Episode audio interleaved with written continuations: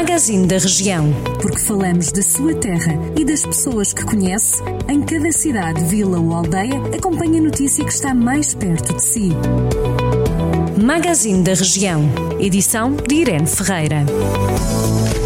O Planalto Beirão retoma na terça-feira, portanto, amanhã, o serviço de recolha porta a porta junto dos estabelecimentos comerciais do Centro Histórico de Viseu, garantindo assim todos os cuidados e medidas de precaução relativamente à pandemia Covid-19.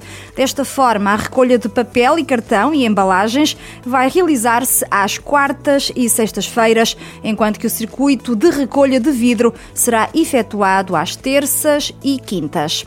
Arranca esta segunda-feira em Castro Daire o concurso Aqui Compra, Aqui Fica, uma iniciativa destinada a lojas comerciais do Conselho e empresas. O concurso tem início hoje e termina no dia 30 de setembro, onde serão sorteados 20 prémios, no total de aproximadamente 10 mil euros. A Câmara Municipal de Carregal do Sal aprovou a adjudicação de duas empreitadas de reabilitação da rede viária principal.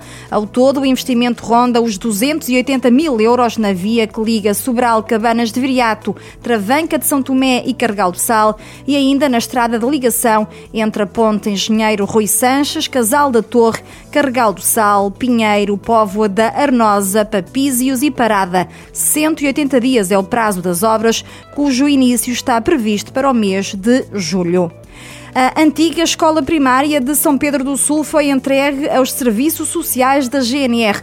O antigo estabelecimento de ensino vai servir de alojamento aos militares da Guarda que quiserem fazer tratamentos nas termas de São Pedro do Sul ou mesmo férias no Conselho. A antiga escola foi cedida por 30 anos.